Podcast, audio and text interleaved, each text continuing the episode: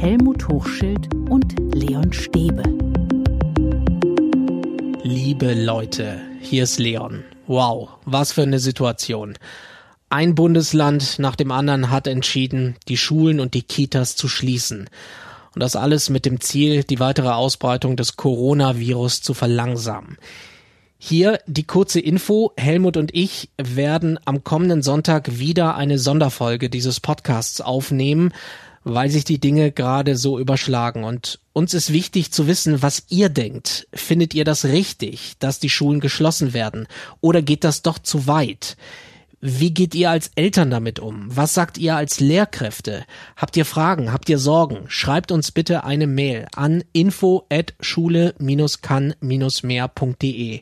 Das ist äh, für uns alle eine besondere Situation jetzt, etwas, was ähm, ich so noch nicht erlebt habe.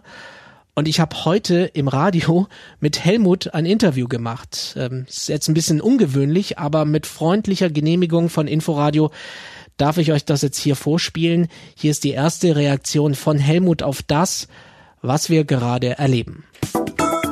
Inforadio. Am Mikrofon ist Leon Stäbe und ich wünsche Ihnen einen schönen Mittag. Jetzt also doch. In Deutschland kündigen immer mehr Bundesländer an, dass Schulen und Kitas wegen des Coronavirus geschlossen werden ab nächster Woche auch in Berlin. Das hat der regierende Bürgermeister Michael Müller mitgeteilt. Den Anfang machen in Berlin am Montag zunächst die Oberstufenzentren, anschließend sollen dann auch die übrigen Schulen folgen. Das hat es so noch nicht gegeben und darüber habe ich mit Helmut Hochschild gesprochen. Er war Interimsschulleiter der Berliner Rütli-Schule, langjähriger Schulleiter, Lehrerausbilder.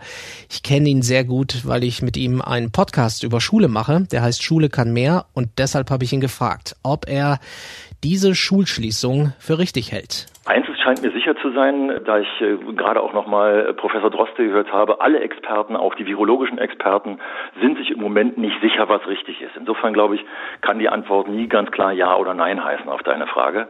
Nichtsdestotrotz habe ich das Gefühl, dass im Moment Politiker sich gedrängt fühlen, ihre politische Entscheidungsmacht zur Schau zu stellen und zu sagen, einheitliche Lösung, also die Forderung nach der einheitlichen Lösung zu erfüllen und damit Lösungen zu schaffen, die ich nicht für intelligent halte. Ich habe den Eindruck gehabt, dass wir bisher hier die Situation viel intelligenter im Blick hatten, insofern als dass Schulen, bei denen konkrete Fälle aufgetaucht waren, dann geschlossen wurden mit intelligenten Maßnahmen, mit Beratung durch die Gesundheitsämter, zu denen dann die Schulleitungen verpflichtet waren und, und, und. Und das schien mir bisher die intelligentere Lösung zu sein. So oder so, es wird auf jeden Fall jetzt eine psychische Belastung. Eltern müssen ihre Kinder versorgen, sie müssen sich selbst ja auch erstmal sortieren, also die Erwachsenen.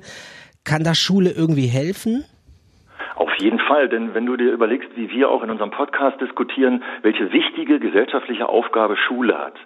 Ich halte sie, ich hoffe, das wird nicht von den Hörerinnen und Hörern als übertrieben gesehen, ähnlich wichtig wie Krankenhäuser oder ähnliche soziale Einrichtungen wie Altenpflegeheime und, und, und, weil in dieser gesellschaftlichen Situation, zumal in dieser Krisensituation, die Betreuung in einer gesellschaftlich wichtigen Institution wie Schule aufzugeben, halte ich für diesen Moment nicht für absolut richtig, sondern lieber mit den virologischen Notwendigkeiten intelligenter umzugehen. Von daher denke ich, hier könnte Schule eine viel bessere Funktion übernehmen. Und welche Funktion will ich dir aus einem Beispiel benennen, das ich am Mittwoch erlebt habe? Ich habe am Mittwoch eine Gemeinschaftsschule besucht und habe beim Reinkommen in diese Gemeinschaftsschule ein herrliches Blatt an der Wand gesehen mit den Regeln, die das RKI, das Robert Koch Institut vorgegeben hat. Bis hin zu der Regel, die ich so noch nicht kannte, dass die Kinder und Jugendlichen, also Gemeinschaftsschule, deswegen Erstklässler bis äh, pubertierende Jugendliche, die Klinken lieber statt mit der Hand mit dem Ärmel oder mit dem Ellenbogen aufmachen sollten. Und tatsächlich habe dort fünf Stunden Unterricht äh, besucht und habe ich gesehen, wie die Kinder, als sie zur großen Pause rausgegangen sind, das erste Kind mit dem Ellbogen die Tür aufgemacht hat. Das heißt, hier werden also Regeln genannt, die die Kinder sofort aufgreifen. Und dieser Chance entheben wir uns. Ich habe bei den pubertierenden Jugendlichen eine tolle Stunde gesehen, wo seriöse Nachrichten mit Nachrichten verglichen wurden, die skandalisierend waren und aufreizend und angstfördernd waren. Und hier wurde auch sozial und psychisch also sozusagen auf die Jugendlichen eingewirkt. Alles das geben wir auf und geben die Kinder in Elternhäuser, die wahrscheinlich teilweise davon überfordert sein. Ja, aber das ist ja die Frage. Was machen wir jetzt mit den Schülerinnen und Schülern zu Hause? Sind das dann einfach Corona-Ferien oder kann man die Zeit irgendwie sinnvoll nutzen. Man muss ja sie sinnvoll nutzen eigentlich. Und ich finde diesen Begriff, den du da nennst, äh, Corona-Ferien, absolut gut, weil wenn ich, stelle mir vor, wie die Jugendlichen jetzt reagieren oder auch die Kinder reagieren. Nehmen wir mal zwei Extrembeispiele. Wir haben ein Elternhaus mit zwei intensiv arbeitenden Eltern. Die Tagesstruktur, die ein junger Mensch, gerade ein pubertierender Mensch braucht, die durch Schule gegeben ist, wird eventuell durch eine gut reagierende Schule versucht ein bisschen aufzugreifen, indem die äh, Jugendlichen Aufgaben bekommen, die sie im Laufe des Tages äh, erledigen sollen. Die Hörerinnen und Hörer werden sich relativ schnell in die Situation ihrer Pubertät hineinbegeben. Die Struktur, die von der Ferne gegeben wird und nicht kontrolliert wird oder nur wenig kontrolliert wird, die spielt dann oftmals keine Rolle. Also dieser Jugendliche wird eventuell den ganzen Tag, auch das Kind im Übrigen, vor seiner Kiste sitzen und wird sich dort hineinsteigern und wird mit seiner emotionalen Situation mit dem Computer konfrontiert. Ich will die andere Situation ganz kurz, Extremsituation benennen. Alleinerziehendes Elternteil, das ein kleines Kind hat, wenn die Kitas geschlossen werden, das es auch zu Hause hat und einen pubertierenden Jugendlichen zu Hause hat. Man kann sich relativ schnell vorstellen, wie in dieser psychisch belasteten gesellschaftlichen Situation hier eine Überforderungssituation in diesem Haushalt stattfindet. Also wir müssen uns auch die psychischen Folgen darüber klar machen, die, die in unserer Gesellschaft hier stattfinden, wenn wir die Aufgabe von Schule so reduzieren, wie wir sie reduzieren. Und deswegen hier nochmal gleich auch noch den Hinweis, dass in den Oberstufenzentren begonnen wird. Ich finde diese stufenweise Geschichte, obwohl ich schon ahne, dass Oppositionspolitiker sagen werden, das ist wieder keine klare Entscheidung, finde ich total gut. Die Oberstufenzentren, das sind die schulischen Menschen, die zum Beispiel in einer dualen äh, Berufsausbildung sind, die haben eine Struktur durch ihre Arbeitsstelle.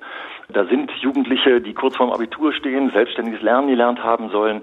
Das ist eine Gruppe von jungen Menschen, die tatsächlich damit umgehen können. Was ist deine Empfehlung? Du hast viele Jahre Lehrkräfte ausgebildet. Was ist jetzt in dieser Situation dein Rat, dein Tipp an die Lehrkräfte? Ich will aufgreifen, dass der Senat sagt stufenweise. Das heißt, der erste Tipp ist der, den ich am Mittwoch äh, in dieser Schule, die ich besucht habe, gesehen habe, dass sich das Kollegium am Nachmittag zusammengesetzt hat und sich vorbereitet hat auf diese Situation. Die haben nochmal überlegt, haben alle Kinder und Jugendliche Internetanschlüsse, können wir Online-Unterricht hier mit denen aufbauen und, und, und, wie gehen wir um, wenn die Schule richtig geschlossen wird? Also das heißt, tatsächlich ein Fall in der Schule vorkommt, sodass niemand die Schule betreten darf oder bei pauschalen Schließungen zum Beispiel das Sekretariat besetzt sein kann, sich die Kinder Unterlagen abholen können. Also eine gute Vorbereitung der Situation. Ich hoffe, dass der Senat den Schulen jetzt noch in der nächsten Woche ein bisschen Zeit lässt, das gut vorzubereiten. Denn ein hektisches Reingehen in die Situation, wie ich gerade eben jetzt gehört habe, wie das in Österreich ist, wo nicht die Schulen sind spontan sofort geschlossen worden und die Vorgaben, die von oben gemacht wurden, wie gesagt, eben gerade nur im Radio gehört, von daher muss das gesichert werden jetzt, sind nicht klar. Die Schulen wissen gar nicht, wie sie reagieren. Und damit ist die Irritation auch in den Elternhäusern also ganz problematisch. Das heißt, hier eine gute Vorbereitung, Elternbriefe, die möglichst dann zum Beispiel vom Senat vorgegeben werden, die beruhigend wirken, die aber klar machen, wie lange in etwa. Vermutlich äh, nehme ich mal an, werden die Osterferien als Ziel genommen werden. Also eine gute Vorbereitung muss sein. Und dann könnte das auch relativ gut laufen. Aber wir müssen uns darüber im Klaren sein, welche gesellschaftlichen Folgen das hat. Also auch eine Aufarbeitung nach der ganzen Zeit muss dann dringend stattfinden. Auch das gehört in eine gute Vorbereitung. Das sagt Helmut Hochschild, ehemaliger Interimsschulleiter der Rütli-Schule. Und ähm, Sie haben es gehört, wir kennen uns, weil wir zusammen den Podcast Schule kann mehr machen. 12 Uhr 32 jetzt. Soweit ein erstes schnelles Gespräch mit Helmut heute Mittag im Inforadio. Was sagt ihr? Manche sind ja auch echt hin und her gerissen. Soll man nun Schulen schließen oder nicht? Und was kann man jetzt tun? Und vor allem, wie kann man das Beste aus der Situation machen?